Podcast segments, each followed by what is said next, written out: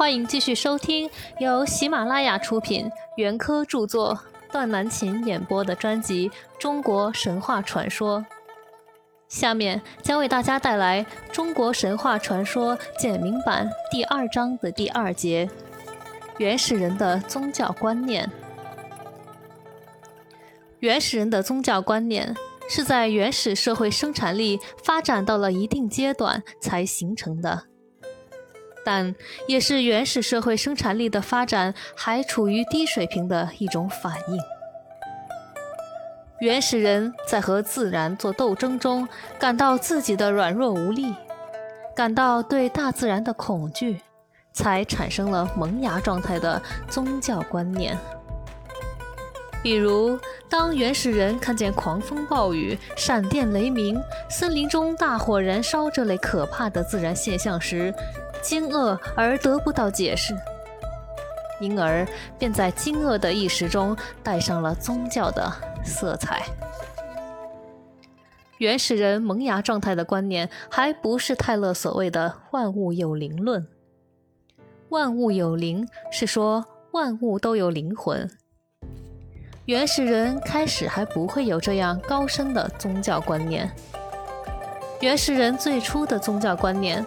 大概认为，大自然的一切，包括自然现象、生物和无生物，都和自己一样，是有生命的、有意志的活物。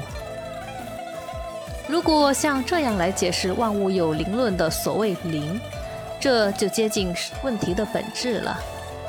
至于灵魂的观念，乃是从原始人对于人死这回事的虚妄的理解而逐渐得来的。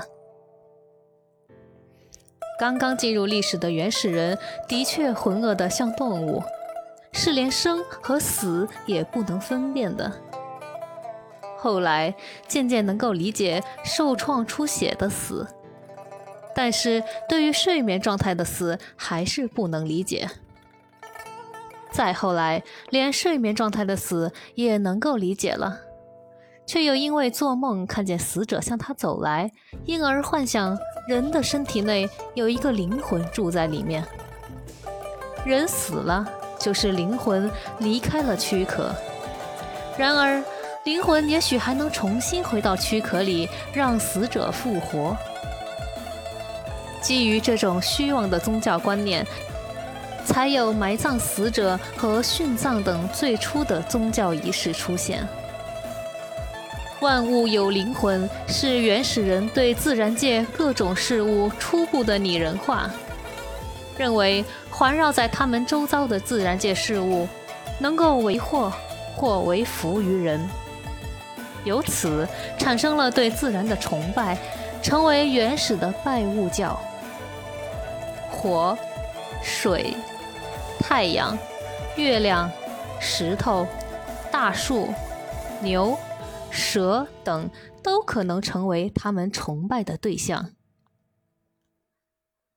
《山海经·五藏山经》所记载的各种山、林、水、泽的怪神怪兽，《海经》所记叙的火神祝融、水神河伯、海神鱼鲛、鱼精，《楚辞·九歌》所记叙的日神东君。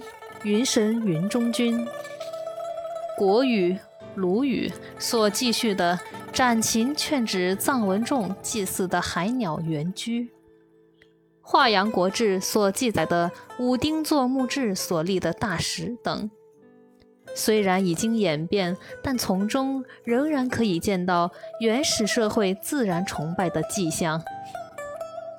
感谢大家收听，本期节目到此就结束了。我是演播人段南琴，我们下期再见。